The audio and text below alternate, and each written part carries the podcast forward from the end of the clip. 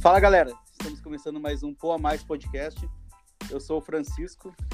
Hoje a gente vai ter um convidado especial aqui, o Rodrigo São Martin. Ele que já passou por algumas organizações como General Motors, a Janssen Farmacêutica, que é da Johnson Johnson também. E tem como destaque alguns pontos da carreira dele, como ter sido o primeiro CEO brasileiro a liderar uma filial europeia da Janssen. E também foi o mais jovem latino brasileiro a liderar um negócio de equipamentos médicos na Johnson Johnson América Latina. Ele que é engenheiro de, de produção da Universidade Federal do Rio de Janeiro, né?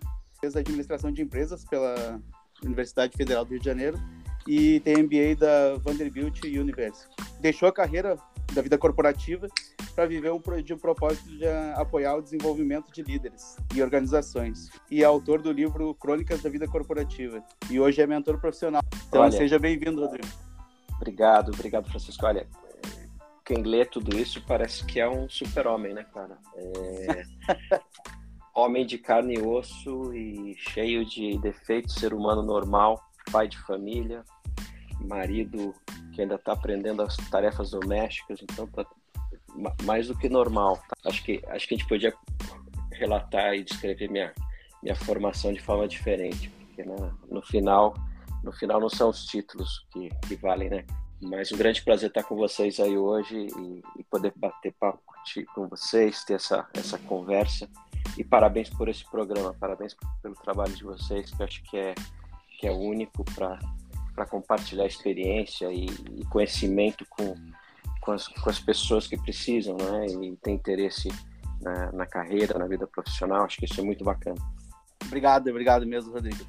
A gente está junto hoje aqui também com o Rafael Ferreira, Fala pessoal, tudo bom? Primeiramente, Rodrigo, é um prazer te escutar e aprender um pouco contigo. Aos ouvintes do podcast, acho que faz uns 40 dias que eu não estou presente, Exato. então eu parece que é a minha primeira vez. E temos um bom papo aqui hoje. Legal. A gente também está com o Rafael Fer... Fernando. Bom, pessoal, tudo bem? Aqui é Rafael Fernando. Rodrigo, seja muito bem-vindo. Obrigado pela presença aqui. Confesso que para mim vou encarar isso aqui como uma consultoria hoje. Tava dando uma olhada aqui, nossa, tem muita coisa para gente, a gente conversar, para a gente aprender. Tava dando uma olhada aqui também no que tu postou há pouco tempo aqui, né, é, é, sobre feedback e inspiração, achei fantástico aqui. Depois se pudesse falar um pouquinho para nós aqui, achei muito legal o teu texto também. Mas enfim, pode, pode seguir aí na, na, na linha aí, Francisco, do que está programado aí. Tenho certeza que a gente tem muita coisa para conversar aí e vamos aprender muito hoje. Obrigado pela presença aí, Rodrigo. É um prazer. Beleza, legal. Rodrigo, pode comentar um pouco, acho que vai contar, comentar melhor que eu até, né? Pode comentar um pouquinho sobre a tua carreira, uh a tua trajetória até o teu momento atual para nós, para a gente ter uma, uma visão geral de, de todo, tudo, tudo que já produziu, já fez, já tem experiência aí. Legal, legal. Com o maior prazer. Olha, primeiro eu, eu gosto de escrever minha, minha trajetória, né, um pouco da minha experiência, contando a real, né? Porque acho que é, hoje em dia está muito em moda a gente falar do, do que a gente consegue, as vitórias, as, as conquistas, os títulos, mas acho que a gente tem que falar um pouquinho de, do caminho, né, da realidade, de, do que a gente enfrenta. Então eu sou eu sou paulista, sou de Taubaté, passei minha infância toda numa cidade chamada Pindamonhangaba. E com 17 anos eu saí de lá para fazer cursinho, né, e fui para a faculdade no Rio, resolvi estudar no Rio de Janeiro, fazer Federal do Rio lá em engenharia de produção. Depois eu não tive é, não, não curti engenharia de verdade, acabei indo para o campo de administração, fiz administração de empresas na, na UERJ e comecei minha carreira lá. Comecei na ESSO, naquela época, hoje é ExxonMobil, né? Trabalhei em finanças. É, depois de muitos anos de finanças, cheguei à conclusão que eu não gostava de número, queria experimentar outra coisa. Fui fazer MBA nos Estados Unidos. É, vendi tudo que eu tinha, então eu já tinha acumulado até alguma reserva financeira convenci minha esposa, minha namorada, então namorada, aí comigo, casamos e fomos. Então eu fiz o MBA em Finanças e Marketing, ela também fez. Passamos dois anos lá e voltei. Passei na, fiz o, trabalho na General Motors no meio do caminho e depois entrei na Johnson. Fiquei 20 anos na Johnson e, e aí mergulhei no mundo corporativo profundamente. Fui, fui fazer novos negócios, vendas, fui gerente de vendas, gerente de produto, gerente de marketing. Aí comecei a rodar, né? Me deram, a Johnson foi uma, uma academia, uma, uma empresa maravilhosa que tem muito orgulho de ter participado do, do time lá. E trabalhei em cinco países diferentes e rodei, então fui, fui para o México, é, cheguei a trabalhar nos Estados Unidos logo que eu me formei no MBA, e depois fui para a Argentina, depois para a Inglaterra, na Argentina como gerente geral, na Inglaterra como gerente geral também do Reino Unido. Então, uma experiência única que eu consegui liderar mexicanos, argentinos e ingleses, que é uma é uma é uma, uma experiência única, assim, aprendi muito, muito, muito, muito, muita gratidão pelos times que eu que eu liderei. E, e depois que eu já tinha rodado bastante, isso eu estava na Janssen, na farmacêutica, quando eu já tinha aprendido tudo, e queria voltar para já uns seis anos longe do Brasil. É, a família já queria voltar e, e eu esperava voltar pela Farma, né, pela Janssen também para América Latina. E não abriu a vaga e abriu uma vaga de, da área de medical devices. E, e eu me lembro que eu fui entrevistar para essa vaga.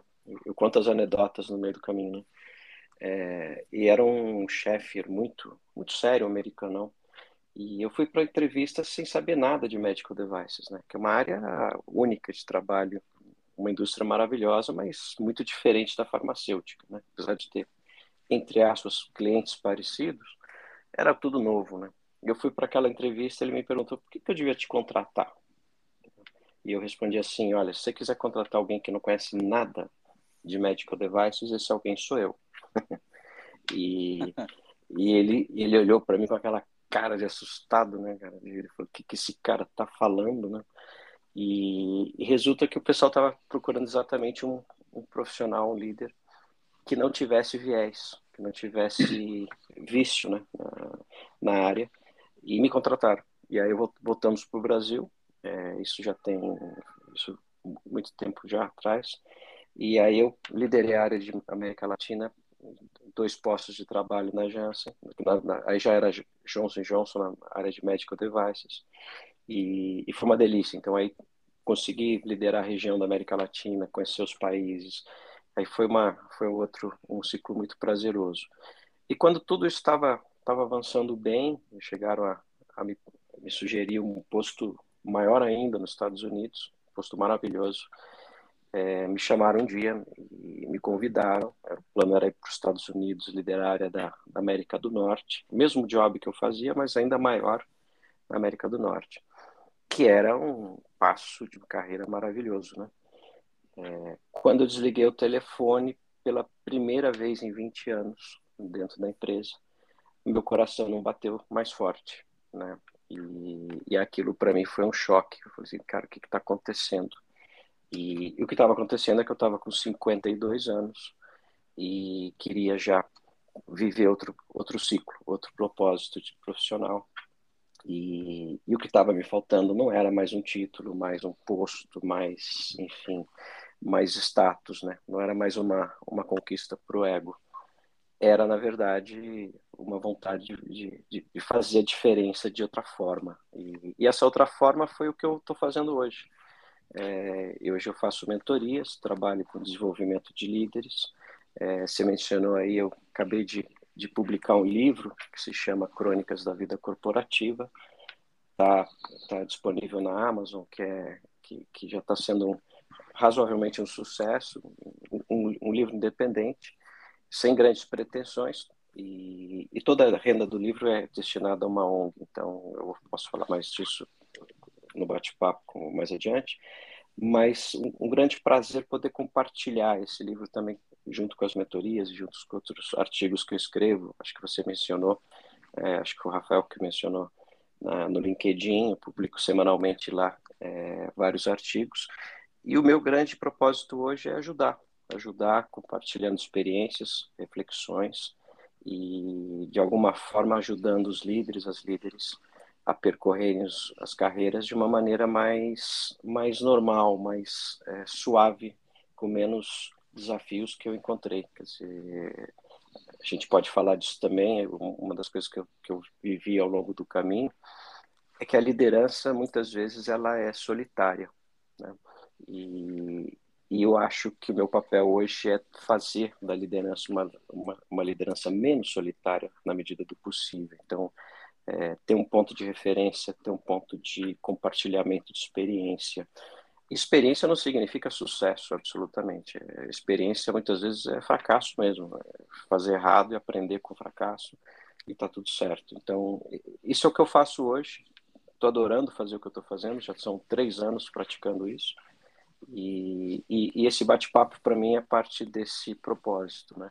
Dividir com, com outros públicos, com jovens, com, com líderes de, de todo tipo de negócio, de indústrias, de tal forma que, que, que a jornada de liderança de cada um seja cada vez melhor, mais completa, mais, mais prazerosa e mais feliz, né? Acho que no final do dia a gente quer, quer fazer diferença para o outro e, e gerar felicidade né, ao nosso redor como líderes. Né?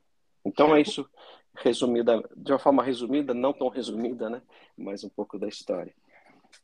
Rodrigo, a primeira coisa que me vem na cabeça aqui, vou voltar um pouquinho, é muito claro por tudo que tu falou aqui, que tu adora lidar com pessoas, tu adora, tu adora gente, né, como, como a gente fala. Uhum. E, mas tu falou lá no início lá que tu descobriu que não gostava de números. Como é que foi isso? Eu fico pensando como é que é, faz toda essa mudança de carreira, assim, como é que tu chegou a essa conclusão, como é que foi isso para ti, como é que isso se transformou na tua vida? Olha, é muito interessante essa pergunta, porque eu, eu, eu no, no, início da carreira eu gostava muito de números, né? Eu era uhum. forte em matemática, em contas, etc, e ainda sou. Mas eu fui descobrindo isso. Então, tanto na faculdade quanto na carreira profissional, cada vez que eu dei o passo na direção de, de gestão, né, na, na, na, direção de relações humanas, eu curtia muito. Eu fui descobrindo isso. Não era meu natural, não, não era meu, minha origem. Tá? E foi assim na faculdade, quando eh, foi muito interessante sair da engenharia para fazer administração. Funcionou assim, tá? É um, um amigo meu fazia administração à noite, de dia a gente fazia engenharia. Ele falou: vamos lá na, na, na, na estadual do Rio, na UERJ é, assistir uma aula comigo hoje à noite? Eu falei, pô, vamos, não tem nada para fazer. E, cara, eu entrei numa, numa aula que falava de relações humanas no trabalho. É, legal. Eu, putz, cara, aquilo para mim foi uau, é isso que eu curto. Esse é um exemplo. O segundo exemplo foi quando eu saí de, de um trabalho de novos negócios e alguém me ofereceu para liderar um time de vendas, que eu nunca tinha liderado um time maior, né? E, putz, primeiro, primeira sensação é de sair da zona de conforto total, né? Mas foi eu encontrar o time que eu falei, caramba, cara, é muito legal você conseguir é, desenvolver pessoas, é, ajudar no, no, no, crescimento individual de cada um, né? E, e cada vez que eu experimentava isso, essa, essas sensações, sentimentos, era muito prazeroso. Então, foi meio que um desenvolvimento na, assim, na, na, na, experiência mesmo, entendeu? Não, não, não foi uma coisa que eu planejei, falei, putz, eu acho que eu tenho que me desenvolver aí. Eu fui metendo o cara e fui curtindo. Então, e, e é interessante essa tua pergunta, porque no final, no meio do caminho, se eu perguntar assim, de onde você veio? Você veio de finanças, gosta de ser engenheiro? Eu não, se você me chamar assim, ser engenheiro hoje, eu não, não me descrevo como engenheiro. Interessante, né? Sim, é, sim, sim. E, enfim, mas é, é, é, a descoberta no caminho, né? É, eu, me, eu me, me, identifico bastante. Eu, eu, eu, sou formado em mecatrônica e em administração, mas eu não faço nada na área de mecatrônica, nada na área de engenharia. Né? Meu, meu, meu negócio realmente é, é, é, é pessoas também. Por isso que eu perguntei que me, me identifiquei bastante com, com, com, com, o que tu falou. Que legal. pode, seguir, pode seguir, Chico. O Fernando falou um pouquinho sobre a transição basicamente de curso e de carreira. Daí, falando em transição ainda, eu queria saber de ti como é que foi para fazer essa transição de cultura ali que a gente vê no teu currículo que foi o primeiro CEO brasileiro a liderar uma filial europeia na Janssen. E aí, o que, que foi os principais que fios e, e as, a experiência na prática lá que tu teve quando sendo o primeiro, né? Não tinha alguém para de repente te nortear que fez essa transição. Tu poderia ter alguns pares que já são da, daquele continente, né? Como é que foi para ti essa essa parte da tua carreira? Olha, foi, foi uma parte muito rica e desafiadora também, né? É, no, no, caso, o país era a Inglaterra, então eu era gerente geral do Reino Unido. Vou, vou descrever a cena para vocês. Você imagina um brasileiro vindo da Argentina. Naquela época eu, eu liderava o negócio da Argentina, que era um negócio pequeno, e de repente você vai assumir o posto de gerência geral do Reino Unido, da Inglaterra, e você vai ser apresentado. Então você imagina esse dia para mim como é que foi, né? Quer dizer, tinha 200, 300 pessoas no salão da empresa e chegava o um novo chefe, entre aspas. É, só para vocês terem uma ideia, eu aprendi a falar inglês próximo dos 30 anos, tá? É, bem tarde. Eu nunca fui fluente em inglês. Então, nessa hora, quando você fala assim, cara, eu vou, eu vou liderar uma companhia americana em terra da rainha, né? Quer dizer, é o berço de, berço de uma coisa muito especial, né? E to, né? totalmente fora da zona de conforto, cara. E o inglês britânico, para quem já já viveu, cara, ele é ele é complexo, né? É, então assim, a gente começava pela língua, passava pela aquela sensação de, de, de, síndrome de impostor que você vive, que, que muitas pessoas dizem que, que bate nas mulheres, eu digo que bate em todo mundo. É, não tem, eu respeito as pesquisas que mostram que, que aparece mais com as mulheres, está tudo certo, mas pareceu muito a síndrome do impostor naquele momento. Eu falei, cara, o cara que veio lá de Pindamonhangaba está aqui né, em Londres para fazer apresentação para 200, 300 pessoas que estão olhando para mim e falei, cara, de onde saiu esse, esse cidadão, né? É, a sensação era assim, era de um, de um cidadão que estava voltando de uma colônia para liderar os colonizadores. Não sei se eu me expresso bem. É, sim, sim. E a, e a expressão no rosto deles, acho que era grilo na minha cabeça, mas era isso que eles diziam para mim na, na expressão. E começou daí, né? Então, assim, como é que eu me virei? Como é que deu certo? Deu muito certo. Deu muito certo. É, o dia que me anunciaram a saída, que, que era uma promoção, né? Eu ia liderar a região da América Latina, a reação foi muito especial. Foi muito especial. Teve gente que se emocionou, teve gente. A resposta da turma era: queremos mais tempo dele aqui. Então foi é, entre o momento zero e o momento dois anos depois, foi uma diferença de trabalho, uma das mais prazerosas da minha vida. E, como é que foi isso, né? Respondendo a pergunta. Foi liderar com coração, cara. Foi liderar com respeitando os seres humanos. Então, vivi desafios incríveis lá, coisas dificílimas. Mas quando eles se davam conta de que era uma liderança humana, e aí vem o, o aprendizado, cara, não importa quem você esteja liderando, onde, quando, em que situação, seja humano, seja transparente, fale a verdade, é, seja genuíno, não, você não tem que simular ninguém. E, e foi muito assim. E eu tenho histórias que eu posso contar, tem algumas no livro, inclusive, tem algumas bem divertidas. Eu chamo de divertidas hoje, né? Mas... Isso funciona em qualquer lugar, né? Funciona. Funciona e e, e, tem uma especial, depois, se vocês quiserem, eu conto, porque é uma que me emociona até hoje, porque o, o, o inglês, né, o britânico, ele não expressa os sentimentos. Não sei se vocês já, já lidaram com algum britânico, algum inglês. Eles sentem igual, mas eles são de aparência fria, né? Eles não, eles não expressam. Então, a leitura disso de quem está liderando não é como no Brasil, né? No Brasil, na América Latina, você vai estimula o, a, o coração, né? Assim, o sentimento das pessoas, isso brota na hora, né? E, e você lê no auditório, por exemplo, que a, que a turma está emocionada, está vibrando, está curtindo. Lá não. Lá você fala, fala, fala, todo mundo silêncio, né? Parece que é aquela coisa quieta. Mas eles estão sentindo. Então, isso, essa é uma sensação muito interessante, porque você também começa a aprender a ler as pessoas de uma forma muito subliminar.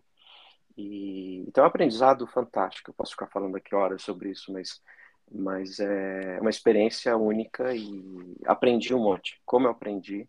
E, e, e tem, tivemos boas histórias de resultados, entregas lá que, que o time Alguns me escrevem até hoje. Tem algumas, algumas relações que ficaram depois de 10 anos e a gente se comunica, se fala, é uma delícia. Uh, Rodrigo, uh, nessa tua jornada, qual que tu acha que é o principal ou os principais desafios do dia a dia de um líder, assim, para te liderar uma empresa, de liderar de repente até uma, não precisa ser uma grande companhia, né? Pode ser uma, uma, uma empresa menor também, mas qual que seria o desafio principal que tu acha? Eu vou falar, a primeira que vem à cabeça é, é saber lidar com o seu ego. Ou quase, vou mudar o verbo, é, saber controlar o seu ego. Né? Legal. É, explico. Eu acho que é normal, quando você está no posto de liderança, está montando um negócio, o, o ego é parte importantíssima da vida né, da, do ser humano.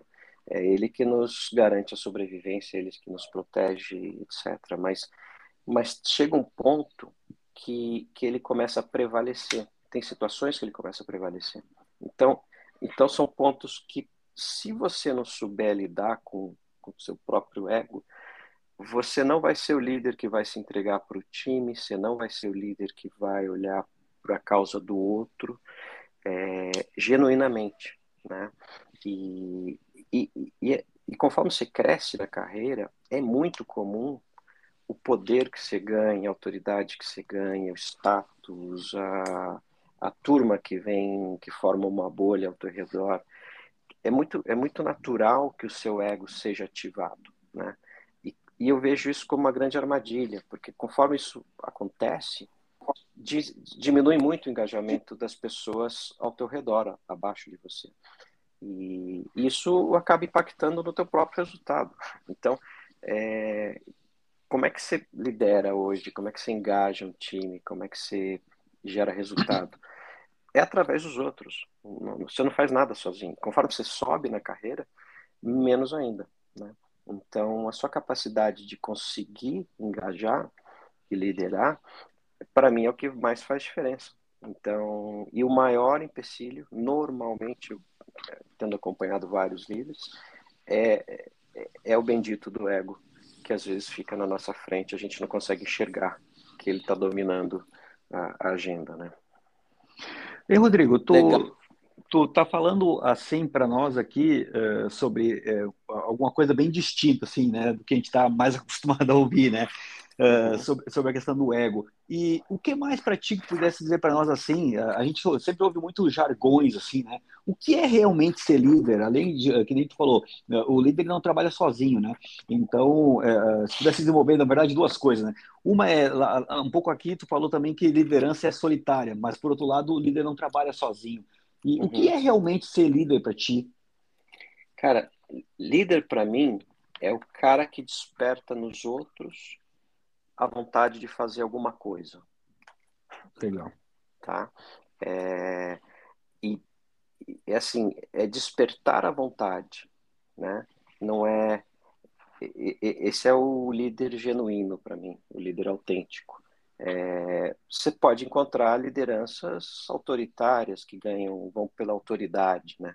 É, também pode ser uma definição de liderança, mas eu, eu, eu curto mais aquela que é natural, né? Aquela que desperta. E, e para mim ser líder é isso. Eu acho que é a capacidade da gente despertar, definir uma missão e despertar nos outros a vontade de, de trabalhar em prol daquela missão, né? Legal. O lance de tu querer tirar o melhor do, de alguém, né? É tu fazer a pessoa ser a melhor versão dela para entregar o resultado. Né? Isso. E, em tempos de, de trabalho remoto, híbrido, etc., isso é, isso é mais importante ainda, né? Porque, vamos lá, os modelos, os modelos de trabalho da. Vão voltar lá na, no tempo, né? Que foram definidos os padrões de trabalho da, da Revolução Industrial, onde você botava todo mundo no lugar, e um maquinário, uma linha de produção, e falava, cara, produção, produção, trabalho é, aqui está a linha de produção, cada um tem uma parte para fazer. De alguma forma, a gente levou ao longo do tempo esse, conceito para dentro dos escritórios. Né? E, e, ficou, né? É um hábito, vão todo mundo para o mesmo lugar, no mesmo espaço, trabalha, produz, o chefe está de olho. É, a pandemia rompeu esse modelo, já vinha rompendo, né? Acho que o modelo já vinha sendo rompido ao longo do tempo, mas a pandemia levou esse quebrou de vez, né? Porque acabou o escritório, né? Então assim, como é que se garante que quem está remotamente não vai para o escritório mais cinco dias por semana, vai dois ou enfim, às vezes nenhum dia? Como é que se garante que esse cidadão, esse, essa profissional está tá, tá engajada produzindo, trabalhando, né, como líder? É por despertar vontade, né? Não, não é mais por autoridade.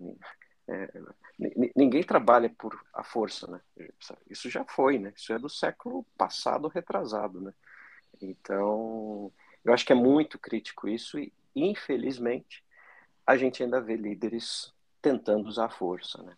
E, eu, eu, eu aconselho várias pessoas que sofrem com isso, enfim, é, mas é, é gente que ainda não evoluiu no, no caminho da liderança. Né? E como é que tu consegue manter a cultura? Como é que tu enxerga essa questão de, de quando a gente está falando de quebrar esses paradigmas né, de, de escritório, de, das pessoas estão mais próximas? Como é que tu enxerga a, a cultura da empresa né, nessa questão do home office e, e, e não estar tão conectados, ou fi, conectados Olha, fisicamente, né? Claro. É, eu acho que primeiro o escritório, o ir para, ao escritório precisa ter uma razão, né?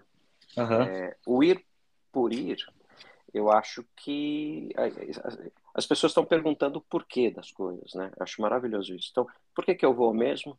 Por que, que eu preciso dessa reunião? É, e eu acho que, que, que, são perguntas maduras, né? São perguntas inteligentes. Então, o, como é que você compõe a cultura? Como é que você trabalha a cultura? Primeiro, eu acho que a cultura, eu, eu sempre acreditei muito nisso, a cultura é formada por valores. Né? É, a cultura não fala assim, olha, eu vou criar uma cultura na empresa ABC e eu quero que seja um comportamento D e F. É, ok, você pode fazer isso, mas como é que você chega nesse comportamento? Né? Como é que você chega nesse, nesse padrão de cultura? Tem que ser baseado nos valores de cada um, né? E, e tem metodologias para fazer isso, tá? É, tem, tem autores que, que, que estudam isso profundamente e, e que parte de, de, de, valores. Então, vou dar um exemplo. Uhum. É, vou pegar, vou formar uma cultura, eu quero uma cultura extremamente ética, séria, é, cara, daquele padrão europeu é, desenvolvido de comportamento ético. Se eu não selecionar profissionais na base que tenham isso como valor bem desenvolvido, bem acentuado, vamos, vamos exagerar, se eu, se eu selecionar profissionais que não tenham o lado ético desenvolvido ou valorizado, cara, vai ser muito difícil colocar essa, essa cultura em pé, tá certo? Uhum. Então, eu posso dar um exemplo de, de, desse tipo, posso dar um exemplo, você pode pegar o valor que você quiser e fazer o exemplo, né? É, então, eu, eu acredito muito que a cultura começa na seleção, né? na, na, composição do time. É, ah, eu quero um time que seja mais agressivo em execução, mas eu contratei pessoas que são boas de planejamento e o negócio delas é ficar viajando, ficar pensando, criando, mas não são bons em execução. Não vai funcionar uma cultura de execução. Outro exemplo. Então, você tem que formar um time com os valores que tem a ver com a cultura, número um. Né? É, na pandemia, ah, dá para fazer isso remotamente? Dá, dá para fazer. É, dois, como é que uma vez que eu monto o time já selecionado com os valores adequados, como é que eu desenvolvo a cultura? Aí eu acho que você tem elementos, você tem estratégia por trás. Né? Então vamos lá, se eu quero criar uma cultura de execução, eu tenho que montar processos que facilitem a execução. É, eu tenho que dar exemplos, certo? Eu acho que a cultura ela é muito mais é, explicada por comportamentos da liderança, é, muito mais exemplificada por isso, do que propriamente uma convivência diária intensa. Tá? É, se, significa que dá para eliminar o escritório, a convivência? Não, acho que eu não, não acredito que dê. Mas precisa ser cinco dias por semana, 20 dias por mês? Não. Pode ser híbrido? Acho que dá. Acho que dá para ser sim. É, cada negócio tem uma característica, então também temos que olhar para isso, tá certo? Se você trabalha em vendas e precisa encontrar clientes, eu acho que o seu negócio é mais presencial. Agora, o meu negócio é tecnologia, eu vivo de programação de, de, de, de, de computação. Cara, eu preciso de escritório para fazer isso? Posso ir uma vez por mês para encontrar o time, discutir os projetos, etc., sei lá, duas vezes por mês, mas não preciso ir todo dia, né? Sim. Isso vai, isso vai afetar a cultura? Eu acho que não, dependendo da forma como se monte a estratégia da organização, né? Eu concordo bastante, Rodrigo, com, principalmente ali com o primeiro ponto, que a cultura nas empresas ela, ela é criada através do, do pior comportamento que tu tolera também, né? Muitas vezes, né? Porque pode ter a cultura, os objetivos, porém aquele comportamento é a cultura que acaba sendo disseminada na empresa, né? É. A tolerância fala muito sobre a cultura. Fala muito sobre a cultura. Para mim, para mim, um momento de observar, o melhor momento para você observar a cultura de uma empresa é você observar quando acontece um problema é, e qual é o grau de tolerância da, da, da liderança para lidar com aquilo, entendeu? Acho que é perfeito o teu ponto. Acho que é, é você conhece muito, você conhece a, a cultura da, da, empresa, do time, a característica do líder, normalmente nos problemas, nas crises, né? Quando está indo tudo muito bem, é, é, mais fácil, né? Nada é muito aparente, né? Sim. Uh, o, o Rodrigo, o, eu vejo assim né, que o verdadeiro líder ele se revela antes de ser promovido, né? Quando ele conquista a confiança das pessoas, ele vira referência e talvez às vezes ele nem tenha aquele cargo. Daí tem aquela máxima que o, o bom líder forma bons times e o ótimo líder forma novos líderes, né? Uh, dentro desse papel, como que tu enxerga, assim, identifica alguém dentro do teu time ou quais as experiências que tu já teve? Às vezes, de repente, é necessário realmente oxigenar, trazer alguém de fora, quando o time ainda é não é tão maduro o suficiente para já virar gestor alguém, alguém da operação ou do cargo abaixo mesmo?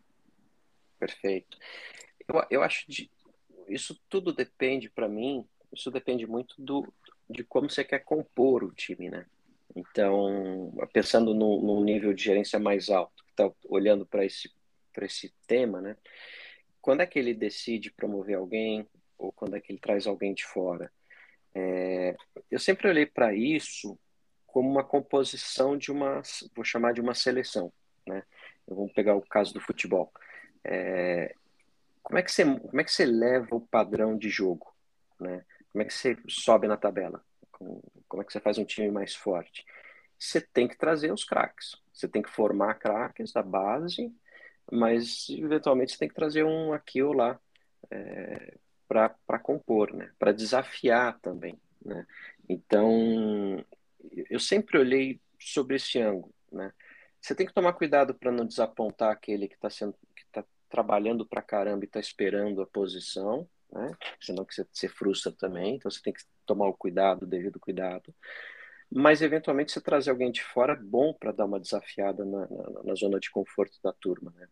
É, isso vale para isso para mim é um ponto de diversidade valiosíssimo. Né? Se você trabalha bem a diversidade, é, vale muito. Né? Então, às vezes, é, é, é, trazer uma composição mais feminina, uma composição de, um, de outra indústria. Por exemplo, agora na pandemia, o que a gente tá, que eu estou vendo muito é, são profissionais da área digital sendo levados para indústrias, para empresas que não tinham o lado digital desenvolvido. Né? E isso está dando muito certo. Então, é, é um exemplo de como é que você importa uma competência de uma, de uma empresa para outra, né? Entre aspas, como é que você pega um jogador que historicamente você não tem um bom meio de campo, você vai trazer um meio de campo mais forte para desenvolver. Então, então são estratégias, né? É, eu, eu, eu acho que essa, essa parte é uma parte muito importante de quem está montando o time, né? É, porque tem impacto positivo e negativo, né? Se você tomar a decisão errada, você, você tem impacto negativo no time. É, você tem que saber a dose, você tem que saber aonde, quando, tem que saber explicar a estratégia para quem está no time, etc. Legal. Rodrigo, a gente estava falando agora mesmo aqui de cultura, tu falou para nós de valores e que os líderes têm que dar o exemplo. E aí eu ainda estou pensando, uh, e tu falou também no teu, tu fala muito aqui no teu, no, no, teu post que tu fez sobre inspiração e feedback. Então, o exemplo do líder tem que ser inspirador e o líder tem que dar um feedback. Podia falar um pouco para nós sobre inspiração e feedback? Claro. E, e conta um pouquinho desse contexto. Eu fiz uma pesquisa pelo LinkedIn.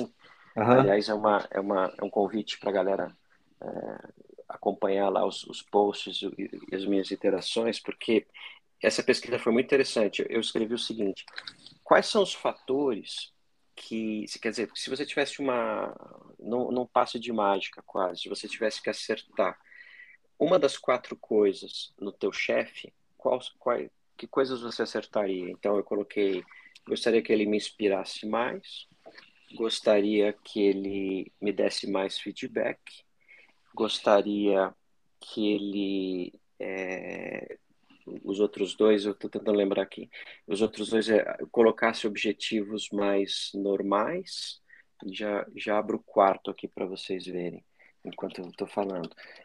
E, e, foi muito também. interessante. E escutar mais, escutar opiniões dos outros. Obrigado. Eu estava abrindo aqui. É, interessantemente, quase dois terços da turma pediu o seguinte: eu quero que ele me inspire mais e que ele me dê mais feedback. Né? E eu achei tão interessante isso, porque eu, eu vejo uma correlação entre as duas coisas. Né? Uhum. E, e, e, o que, que é isso? Como é que eu vejo esse processo? primeiro uma queixa, e eu escuto isso de muita gente, é a falta de feedback.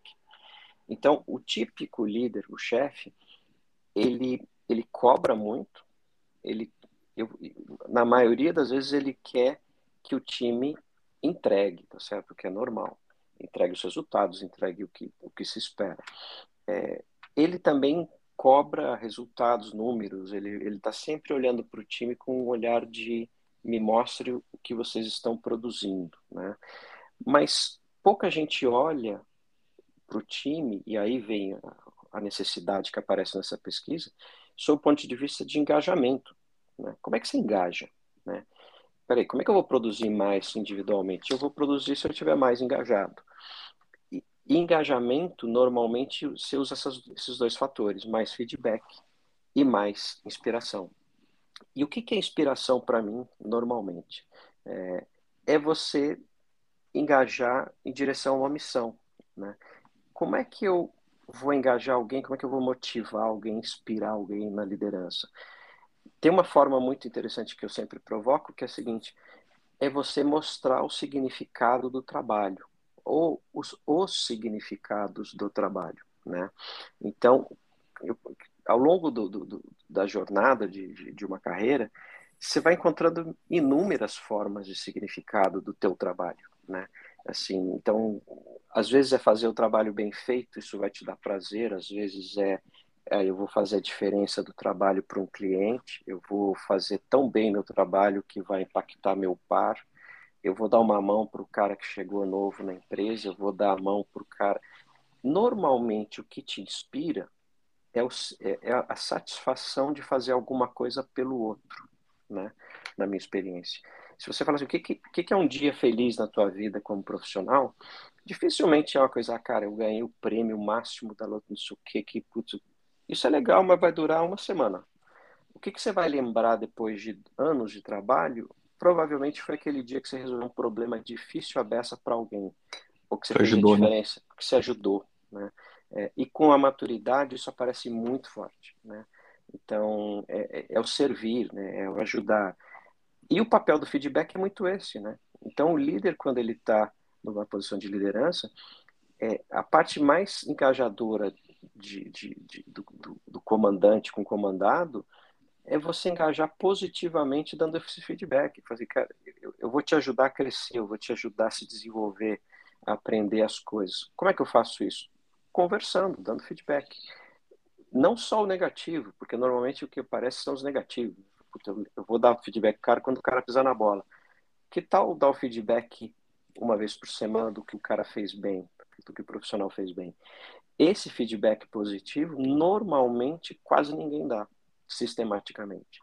Então, a, a, resumindo, é, para mim, essa, essa, esse ponto de inspiração funciona assim: você vai, inspira o time, você serve os, os, os, colaboradores, cada um deles, mostra um propósito de desenvolver cada um, desenvolver a carreira de cada um. Na hora que você faz isso, você já se conectou, você já está inspirando. Você mostra o significado do trabalho de cada um, que às vezes as pessoas estão na inércia e não se dão conta, essa é a realidade, porque se você está naquela bateria de cobrança, aquela, aquela, aquela metralhadora giratória de resultados, você está esquecendo do cliente que você está servindo. E, cara, tem, tem coisas muito nobres no trabalho que a gente passa batido às vezes. E esse, e esse papel, para mim, é do líder. Né? Então, é mostrar o impacto, mostrar o impacto de uma boa ação no cliente, de um par de trabalho, no time, etc, etc. Quer dizer, é, o, desper, é o olhar humano né?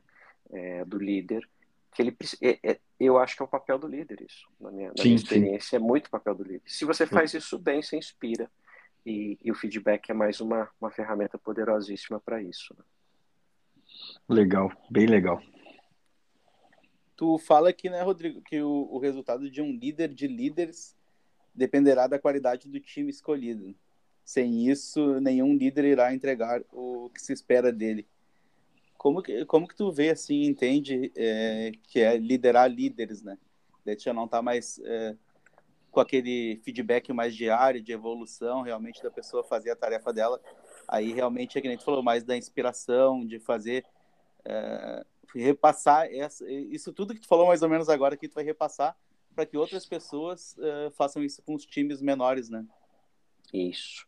Você está me lembrando o que eu o meu primeiro horário do trabalho hoje. É, hoje eu comecei o dia com uma sessão de uma pessoa que assumiu um posto de líder de líderes e, e ela estava preocupada, porque ela falou: o que, que eu vou fazer?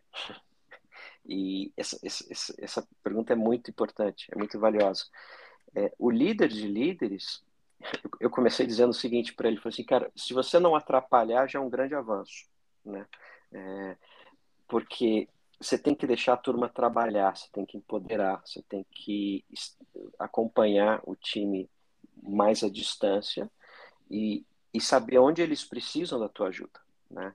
É, é, é, é, você precisa escutar muito, né? E esse papel, esse papel passa a ser um pouco mais estratégico, né? O que, que eu quero dizer com isso? Você não está né, mais no dia a dia da operação 100%, você precisa olhar mais um pouco para o longo prazo.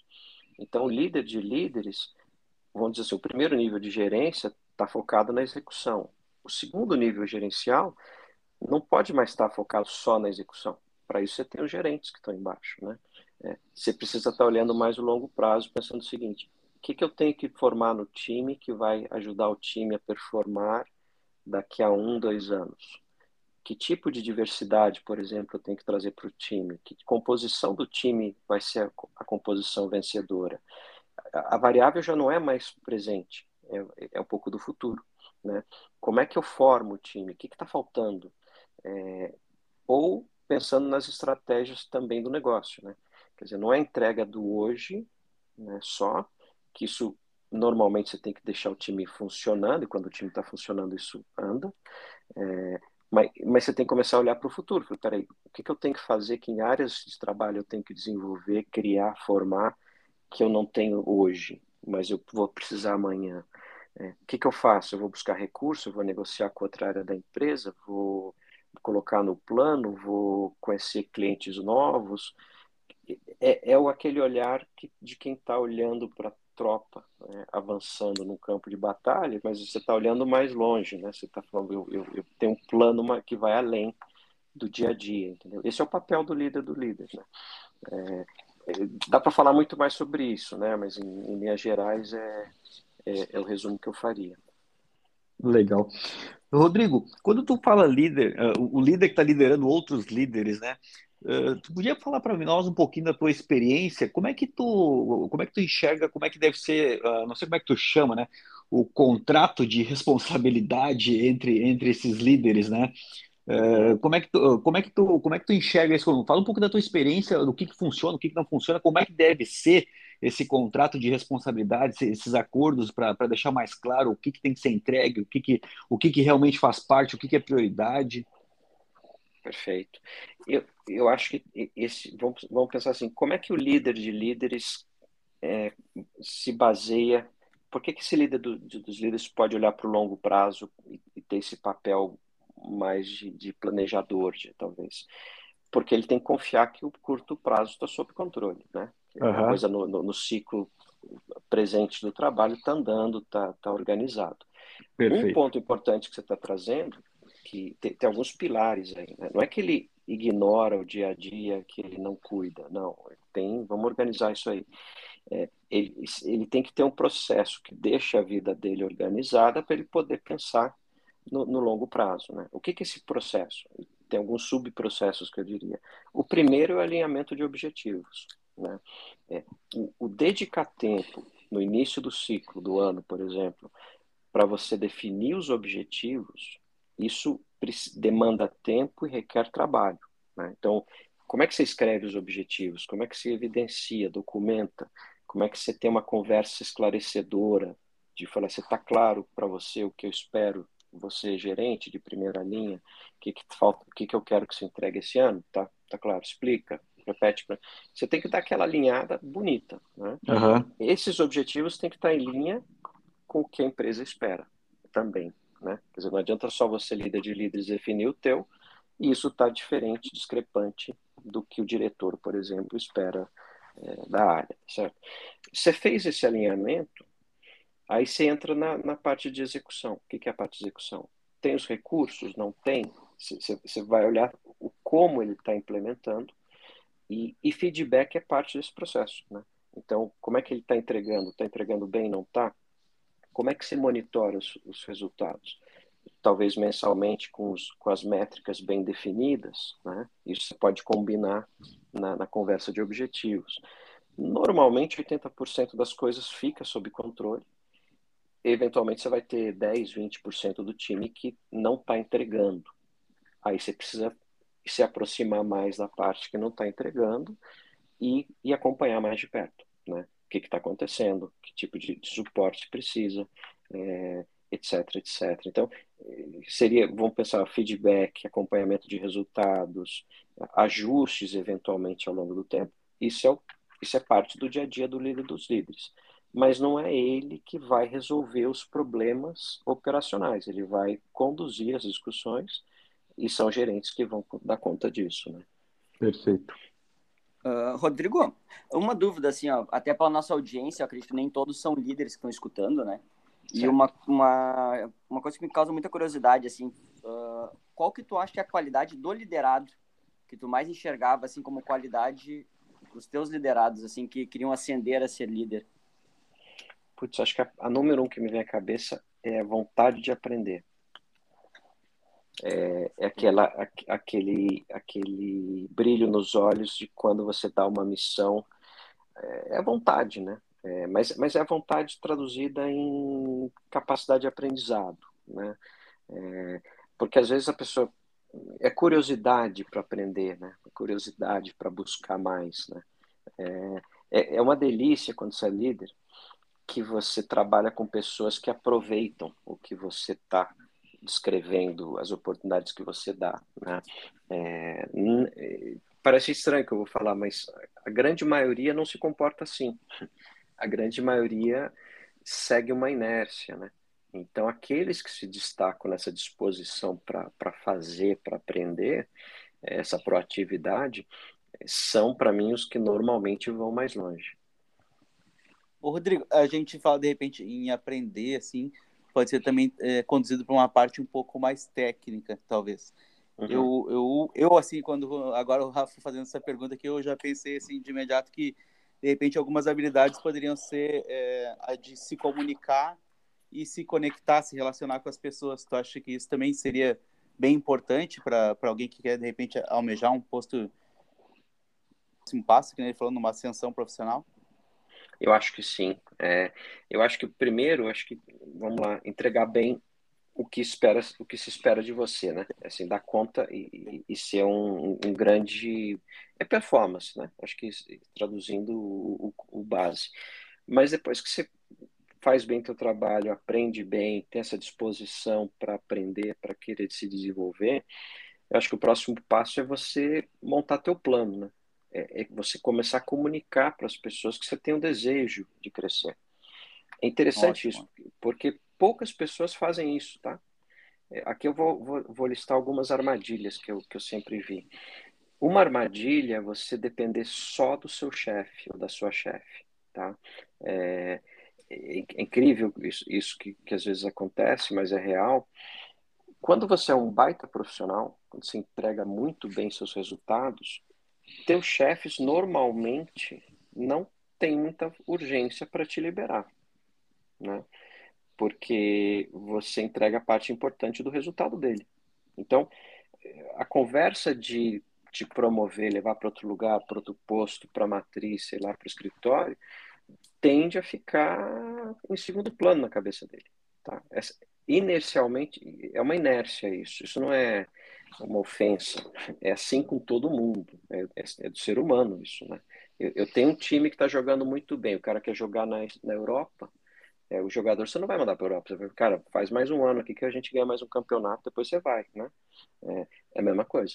Então, o comunicar, além do, da tua linha de liderança, eu acho que é muito importante. Então, sei lá, você vai, você quer eventualmente fazer um job na, no escritório da matriz que fica noutra cidade, comunique isso para a matriz você tem contato com, com alguém do marketing, se você trabalha em vendas, se você trabalha em marketing com alguém que trabalha em venda e vice-versa. Não se restrinja ao seu líder. Claro que ele tem que ser parte do teu plano, mas às vezes você tem que romper um pouquinho o cordão umbilical com ele.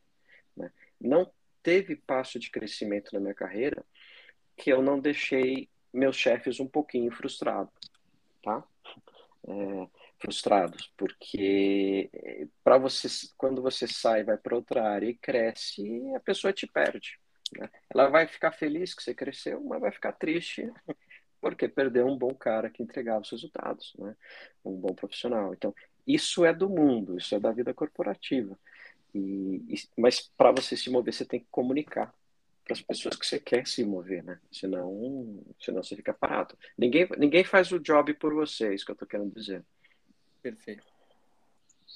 Rodrigo, tu fala um pouquinho do teu livro para nós, Crônicas da Vida Corporativa. Lá no início tu disse que, que ia falar uma crônica para nós, acredito que era do, do, do momento que estava em Londres ainda. Tu podia contar essa crônica para nós? Claro, muito mal prazer. Eu já, vou, eu, já vou, eu vou incluir com o Fernando aqui, desculpa interromper, que daí depois tu já vai pensando aí, de repente, tu recorda qual que é a que teve mais reações, interações, assim, além dessas, se tu pudesse citar duas tá. aí para nós. Claro, claro, com certeza. É, o livro, o livro foi uma, é um projeto de, de compartilhar experiências, né? Então, as crônicas, cada uma tem são 70 crônicas e sete, sete artigos que são meio de reflexão, mas são 70 crônicas que são passagens da minha vida é, profissional.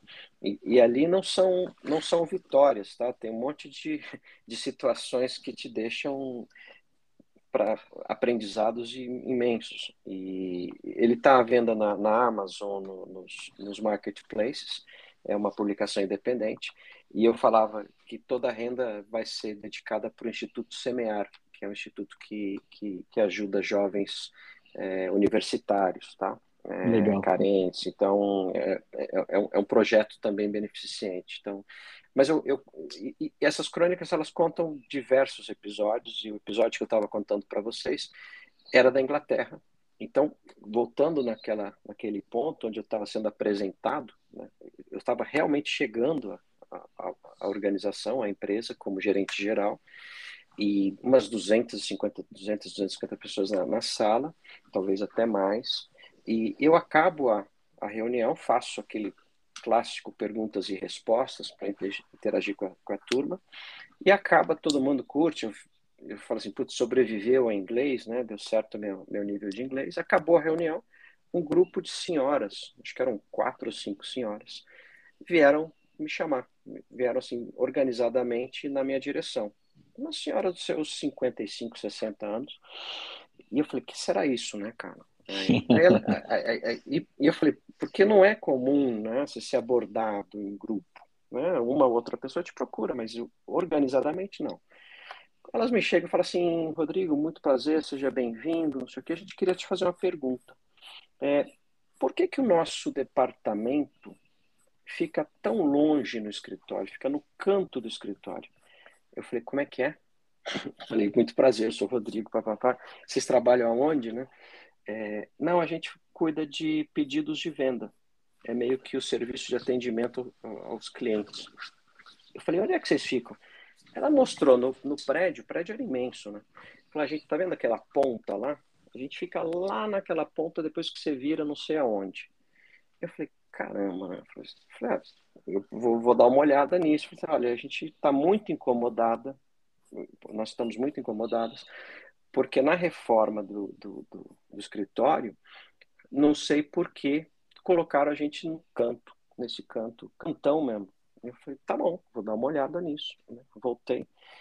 E, putz, fui para casa, falei, putz, olha, a missão que eu ganhei, né, cara? Falei, putz, como, é, como, é, como, é que eu, como é que eu vou re resolver isso? Eu fui para casa, dia seguinte chamei o arquiteto do escritório e fui entender o seguinte, falei assim, não tinha como muito mexer na, na, no layout da empresa, porque qualquer mudança eu tinha que submeter o projeto para para a prefeitura de, de Londres, da cidadezinha lá. Resumindo a ópera, seria o seguinte: seria um ano de espera do projeto ser aprovado, porque é, a Inglaterra é terrivelmente burocrática, né? É, e, e fora outras mudanças, porque eu teria que te mudar com alguém, eu tinha que mudar, levar as pessoas para lá. Resumo da ópera, eu fui, tentei mudar, não tinha como. E aquele dia eu fui para casa pensando, falei, cara, como é que eu vou resolver isso, né? E aquela coisa, você está chegando, você quer agradar o grupo, né? E eu falei, não tem saída, né? vou ter que explicar para elas isso. No meio do caminho, eu falei assim, e se eu começar a ir visitá-las? Eu não, eu não tenho como trazê-las para perto, tá certo? É, eu falei, e se eu, de vez em quando, uma vez por semana, uma vez a cada duas semanas, eu pegar um café e ir visitá-las lá longe, no lugar, no canto delas? Que, que efeito isso pode ter? Uhum. Meus amigos, eu comecei a fazer isso, eu era o gerente geral da empresa. A primeira vez que eu fiz, eu cruzei o escritório, dava uns 10 minutos a pé. E o escritório inteiro começava a me assistir, me acompanhar e falar assim: o que, que esse cara vai fazer lá no canto? E eu pegava o café, era o break do dia para mim. Eu pegava o café, sentava na, na baia delas e, putz, por 10 minutos a gente dava risada, elas contavam piada. Começou a virar uma amizade, uma relação próxima. Então, então o que, que eu fiz? Eu desci dois, três, quatro níveis hierárquicos, né, entre aspas, as tratei como seres humanos, né, ia tomar café com elas, de vez em quando elas levavam um bolo, de vez em quando elas e, e o que eu aprendi com essas senhoras, porque elas atendiam clientes, então elas contavam para mim tudo que era truque, tudo que era artimanha de processo de fechamento de vendas, de problema com o cliente. Contavam legal, tudo. legal. Então, então essa história e aí vem o fechamento disso. É, quando eu fui passar os anos, eu, eu, fiz isso, acho que eu visitei essas senhoras talvez umas 20, 30 vezes, muitas vezes. E depois de dois anos, quando eu finalmente ia sair da Inglaterra, ia, ia, ia voltar para a América Latina. É, e elas, elas foram à reunião que estavam anunciando a minha saída. Elas acabaram a reunião, foram à minha sala. Né? E elas foram à minha sala e falaram o seguinte para mim. Aí já eram sete, oito senhoras, era o time inteiro. Falaram assim: olha, a gente nunca foi tratado de forma tão humana quanto você nos tratou. E, e olhei para elas e eu conto isso no livro. Olho, os olhos delas estavam cheios de lágrimas e o meu também. Né? Então, então foi uma experiência assim muito, muito humana. Isso ilustra um pouco do que eu estava falando anteriormente, de tratar as pessoas de forma humana, né? Então, em qualquer circunstância que você possa encontrar. Então, essa é a crônica da, das senhoras britânicas, britânicas que está no livro. Bem legal, bem legal. Legal. Você me perguntou também de outras crônicas, né? É... Isso, é, talvez a que teve mais reação, a que tu recorda, assim, teve uma repercussão, é. talvez, tem uma, das maiores. Tem uma crônica muito, muito interessante que é o Logoff do Provedor, tá? É, eu não vou dar o...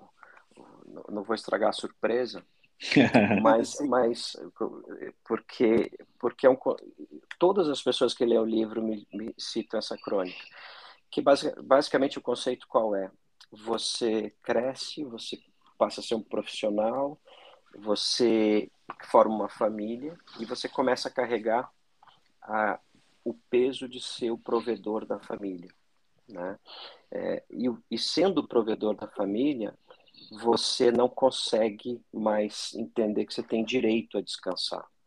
Então, você fica na armadilha de, de ter medo de perder o emprego, então você com isso você quer produzir mais, você quer entregar os trabalhos antes do tempo, você quer ir além do que você, as pessoas te pedem, e esse peso que você carrega ao longo do tempo te custa muitas coisas e na, na crônica eu nessa crônica eu falo sobre isso.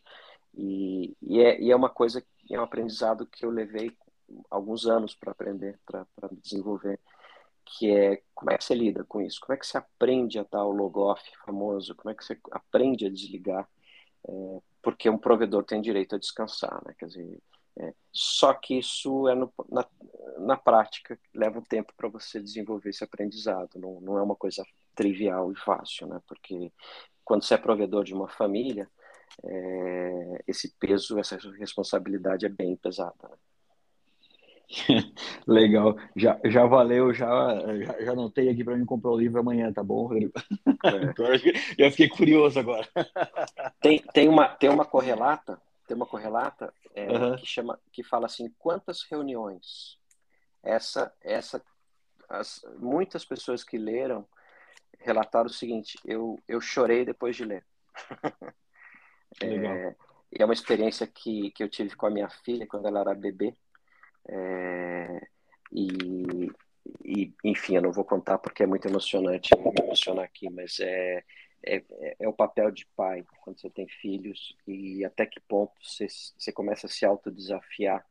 E de novo como você coloca limites ou não coloca limites e o que significa isso para um, os filhos. Isso é, é, essa, essas crônicas estão mais na parte final do livro que é uma uhum. parte que eu faço mais reflexões sobre equilíbrio de trabalho vida pessoal essas coisas sempre de novo sempre com exemplos que eu vivi tá não são histórias inventadas não isso aí tudo eu vivi na pele.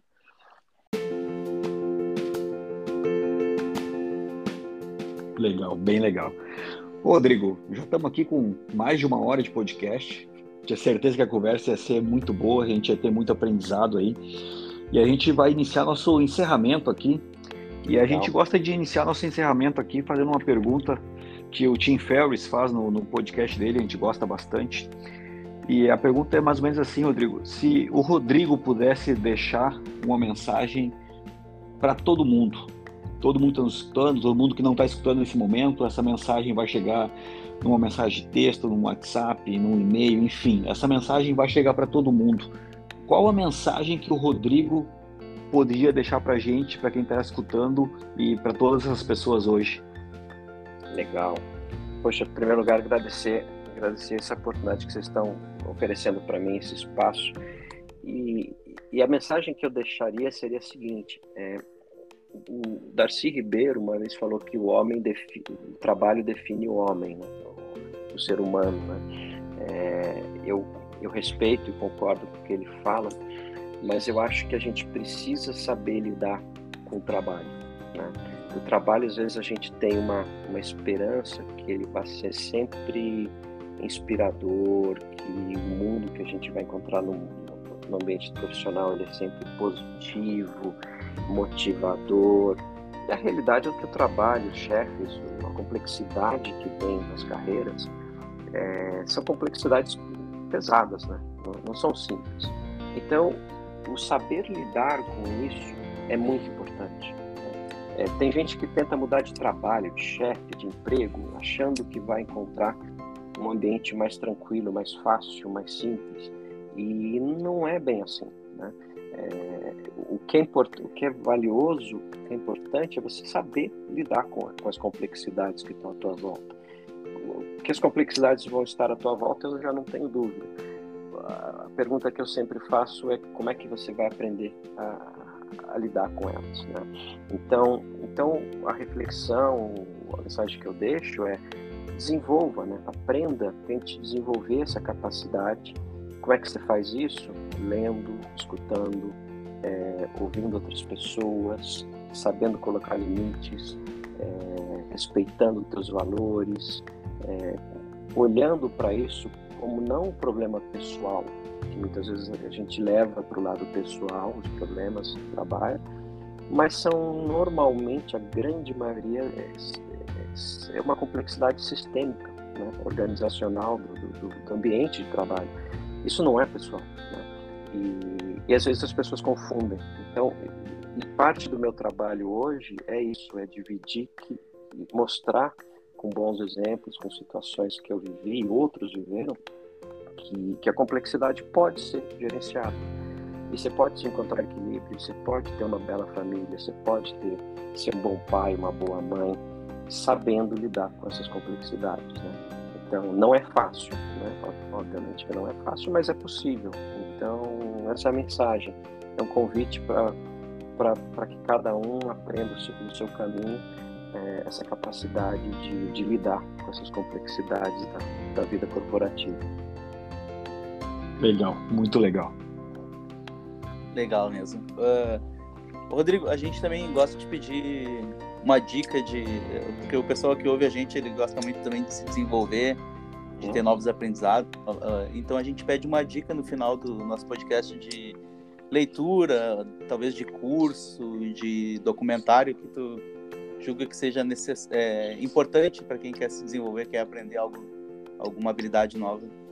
Olha, eu vou, eu vou citar, eu, eu, poderia fazer a propaganda do meu livro, mas eu acho que eu já fiz. é, mas eu vou citar, citar um autor, que é um autor que me ajudou muito, é um autor britânico, e, e ele já está traduzido é, no Brasil, que é o Richard Barrett. Ele, ele publicou alguns, alguns livros, e, e por exemplo, ele tem é, dois livros no Brasil é, um chama Nova Psicologia do Bem-Estar Humano. Vou repetir. A Nova Psicologia do Bem-Estar Humano. É, e o outro chama Coaching Evolutivo. Vou repetir de novo. É, coaching Evolutivo. E o subtítulo dele, para vocês saberem, olha que interessante, é uma abordagem centrada em valores para liberar o potencial humano. Chama, o autor é Richard Barrett ele é para mim é, o maior especialista é, em, em valores humanos e valores das organizações. Tem o terceiro título dele, estou te dando três livros, que chama A Organização Dirigida por Valores. E o subtítulo é Liberando o Potencial Humano para Performance e Lucratividade. Vou repetir o título. A Organização Dirigida por Valores, Richard Barrett. Quem, quis, quem gosta do tema cultura, valores humanos, valores é, de liderança, é o autor para se conhecer. Tá? É, se, se, vocês fizeram a pergunta como é que a gente desenvolve cultura e como é que evolui uma cultura, a base para mim está aí. Né? A base está no desenvolvimento dos valores dos líderes, do, dos times, dos colaboradores. Então é uma, é uma leitura muito bacana para quem tiver interesse no tema, vale muito a pena. Bah, legal.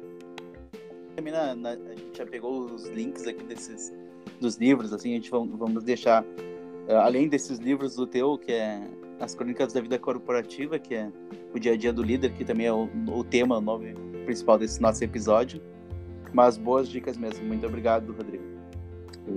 Um, grande prazer, viu? Olha, foi um prazer incrível falar com vocês.